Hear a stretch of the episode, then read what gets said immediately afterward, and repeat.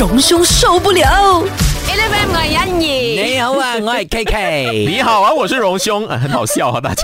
这么笑，我们这个慈阳麦后面呢，就很多呃乌龙的事情发生。是啊，荣兄迟早有一点受不了我们两个啊，对，然后你们要知道，其实我跟荣兄在哦年的时候对立而已，私底下我们感情是非常要好真的非常好哎，称兄道弟啊，对对，因为我们两个都是同年的，我们都很很清楚彼此的那个状况。我看看你们两个人。身体的状况啦喂，心理的状况啦。我我们的话题哈，现在已经到了什么？就是哎，接下来你的十年后，你有没有考虑到要怎么照顾自己？所以很好笑，对对。对没有，我在想说，你们两个人一起去旅行了之后，回来感情会不会再升华一点？等一下，我们是不约而同的同一个地方对呀我们没有一起去旅行那行。默契太好了，可是会约在那边吃饭这样子。对，竟然是重叠的，而且去的地方是一样的，很好哎太有默契了。不过我觉得接下来这个你跟 K 一定是没有默契的，可是我一定中了，这个一定中。啊是吧来？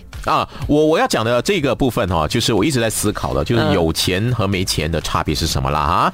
呃，我看到我身边有很多有钱的人，他就是财富自由了，啊，甚至真的是很过得很舒服啊。对，可是你看他过的生活哈，我跟他去旅行的时候啊，你觉得，哎，他并没有像一般有钱人像住豪华酒店啦，出入要怎样啦，怎么样的接待啊，没有，他过的是那种很节俭的生活。哦。啊，不是吝啬哦，这不是吝啬，有些是真的很吝啬的，但是他不是吝啬，他只是很节俭，他没有说一定要过得很奢侈的这样的生活。后来我再看，诶，其实这样的一个趋势越来越多，而且在美国啊、就要要最有代表性是什么呢？就是股神巴菲特哦啊，我那个股神巴菲特，你看他的身家有千亿了啊，其实就是非常。其实夸张夸张的欸。那个身身家，可是他现在的生活，你知道他住的房子哦，并不是那种豪宅哦，那是他一九五八年买的房子，嗯。哦，然后他开的车子呢是已经超过二十年的车龄的车子。啊，你可以想象说他过得他为什么要这样过呢？他已经这么有钱了，嗯，他为什么不要住好一点的房子呢？住那种哇好几层楼，有泳池，有什么公园的，有私人公园的，这种真的是做到那种够就好的对那个态度。所以我觉得他的一个心理啊，就很想我。我觉得现在我们大家哈，就是可能你赚不了太多钱，你就、你也有考虑一下，你只要能够养活自己。但是你看到这些富人啊，有钱的人，他怎么想？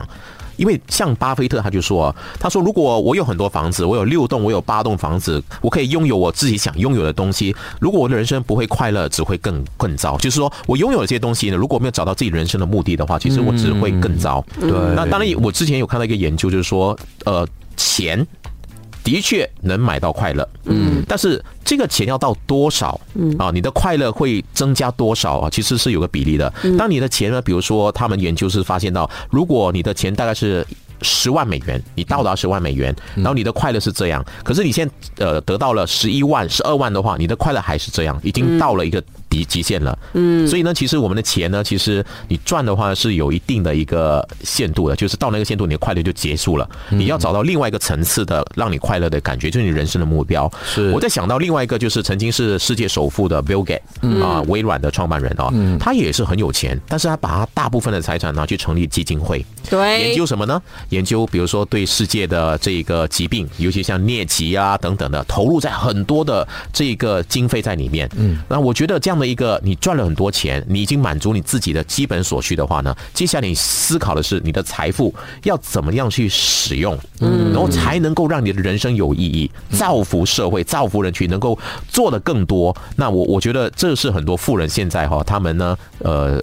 面对生活花钱的一种哲学和一种智智慧了。哎，你这么说，我又觉得本来哈，因为你说啊、呃有钱人比较节俭，然后呢，呃，没钱人比较挥霍。我觉得惨了，我一定死定了。理性一定说我挥霍。可刚才你讲到的那个 point 哦，就是说啊，你可能当当当你有钱的时候，你要想一下你的钱怎么造福社会什么。我觉得哎，这个我 OK 耶，因为我觉得哦，我这个阶段我就很想说，我我小有很小很小很小的名气，那个是其实我想一直在想，我可以用我的名气看可以怎样帮助人，这样哇，我突然间觉得我有光了今天。可是嘉荣是讲，当你赚够钱的时候，你怎样投资？我觉得我赚够。名气，我不想再红了，够了。我知道，可是你还没有赚够钱嘛，很明显是。